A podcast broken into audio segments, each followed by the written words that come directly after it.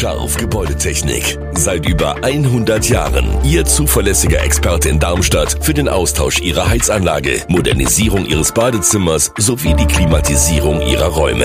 Erwarten Sie mehr von uns, als Sie es gewohnt sind. Scharf Gebäudetechnik.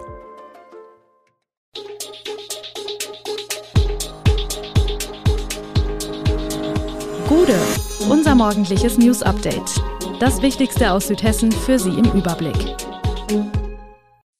Guten Morgen aus Darmstadt an diesem 14. März. Weitere Modaubrücke zerstört, Riese und Müller kommt nach Riedstadt und so geht es weiter mit Spargel und Erdbeeren in der Region. Das und mehr hören Sie heute im Podcast. Der finanziell angeschlagene Warenhauskonzern Galeria Karstadt Kaufhof gibt zwei Filialen in Südhessen auf. Der Kaufhof in Darmstadt und Karstadt in Viernheim schließen zum 31. Januar 2024. Das wurde am Montag bekannt. Bundesweit will der Konzern nach Angaben des Gesamtbetriebsrats insgesamt 52 seiner noch verbliebenen 129 Warenhäuser schließen. Die Schließungspläne für Darmstadt und Viernheim bestätigte auf Anfrage Horst Gobrecht, Fachbereichssekretär der Gewerkschaft Verdi. Bei Kaufhof am Weißen Turm in Darmstadt sind nach Gobrechts Angaben etwa 80 Beschäftigte von der Schließung betroffen. Die Entscheidung der Konzernleitung bedeutet zugleich, dass die im Darmstädter Luisencenter ansässige Karstadt-Filiale erhalten wird. Dort arbeiten nach Angaben des Gewerkschaftssekretärs rund 120 Beschäftigte. Ein Sturmtief hat am Montagnachmittag für zahlreiche Einsätze der Feuerwehr in Darmstadt gesorgt. Insgesamt seien die Einsatzkräfte 23 Mal im Stadtgebiet ausgerückt, wie die Feuerwehr am Abend mitteilte. Häufig ging es demnach um umgestürzte Bäume und herabgefallene Äste, die Gehwege und Straßen blockierten. Auf dem Donnersbergring stürzte ein Baum um, woraufhin es zu einem Folgeunfall mit einer Radfahrerin kam. Sie wurde verletzt und kam in ein Krankenhaus. In der Frankfurter Straße drohte demnach eine 22 Meter hohe Tanne auf ein Hotel zu fallen. Sie musste den Angaben zufolge aufwendig gefällt werden. Die Arbeiten erstreckten sich dabei über mehrere Stunden, wie es hieß. In den zurückliegenden Tagen haben unbekannte Täter das Geländer einer Fußgängerbrücke in der Eberstädter Oberstraße aus den Halterungen gerissen und es in die Modau geworfen. Dabei handelt es sich um die Brücke hinter dem Rathaus. Das ist die dritte Brücke in Eberstadt, die innerhalb weniger Monate durch Vandalismus zerstört wurde. Die Feuerwehr hat die Brücke zunächst mit Baken gesperrt. Wie die Pressestelle der Polizei am Montag mitteilt, beläuft sich die Schadenshöhe auf mindestens 2500 Euro. Die Tatzeit ist derzeit nicht bekannt. Die Polizei hat ein Ermittlungsverfahren wegen Sachbeschädigung eingeleitet.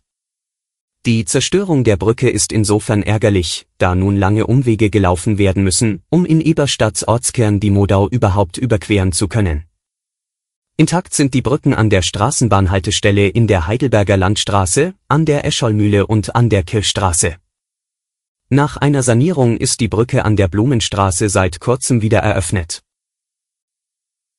Die Regionalversammlung Südhessen hat mit großer Mehrheit dem Antrag der Stadt Riedstadt zugestimmt, das Gewerbegebiet in Wolfskehlen um einen 12,8 Hektar großen dritten Teil auf dem Forst 3 zu erweitern und damit von den Zielen des Regionalplans abzuweichen. Der renommierte E-Bike-Hersteller Riese und Müller will in Riedstadt einen zweiten Standort aufbauen, wo langfristig 800 Arbeitsplätze entstehen sollen.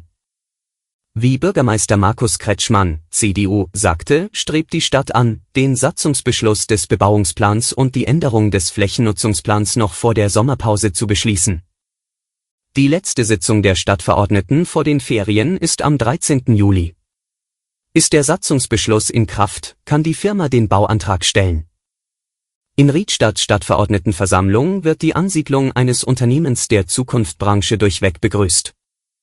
Die Beschlüsse zur Einleitung des Verfahrens in der Regionalversammlung waren einstimmig. Nun ist es endgültig, beim Rückspiel des Champions League Achtelfinals der Frankfurter Eintracht am Mittwoch in Neapel werden keine Frankfurter Fans im Stadion sein.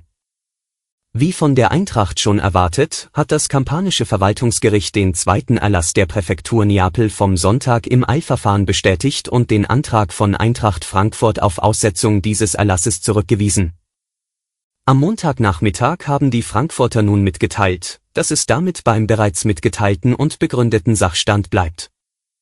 Eintracht Frankfurt werde das Ticketkontingent unter den Bedingungen des Erlasses, dass die Kartenvergabe an Personen mit Wohnsitz in Frankfurt untersagt ist, vollständig ablehnen. Vorstand Philipp Reschke hatte den Erlass als in Inhalt und Begründung nicht minder rechtswidrig und zudem auch völlig untauglich bezeichnet. Ende des Monats könnten schon die ersten Stangen Spargel gestochen werden. Der Start der Spargelsaison bedeutet für viele Menschen auch einen großen Schritt in Richtung Sommer. Die Stimmung unter den Spargel- und Erdbeerbauern in der Region ist allerdings derzeit noch gedämpft. Hohe Energiekosten, gestiegene Löhne durch die Anhebung des Mindestlohns von 9,82 Euro auf 12 Euro und die Inflation treiben die Kosten der Landwirte enorm in die Höhe. Und angesichts der Inflation rechnen sie mit Kaufzurückhaltung für das weiße Gold. Die gestiegenen Kosten an die Kunden weiterzugeben, kommt für die Landwirte aber nicht in Frage, mit großen Preissprüngen sei beim Spargel in diesem Jahr nicht zu rechnen, vielmehr werden sich die Preise etwa auf Vorjahresniveau bewegen. Bei den Erdbeeren, die etwas später geerntet werden, sei eine Preisprognose derzeit noch schwieriger. Auch weil hier bei Anbau und Ernte das Wetter eine größere Rolle spiele. Schlagregen oder Hagel können die zarten Pflänzchen zerstören. Wenn die Landwirte die Kosten real an die Kunden weitergeben würden, würde keiner mehr kaufen, sind die Bauern überzeugt. Man rechne nicht mit einer tollen Saison, dieses Jahr werde noch schwieriger als 2022. Alle Infos zu diesen Themen und noch viel mehr finden Sie stets aktuell auf echo-online.de. Gute Südhessen ist eine Produktion der VAM von Allgemeiner Zeitung, Wiesbadener Kurier, Echo Online und Mittelhessen.de. Redaktion und Produktion die NewsmanagerInnen der VAM. Ihr erreicht uns per Mail an audio.vam.de.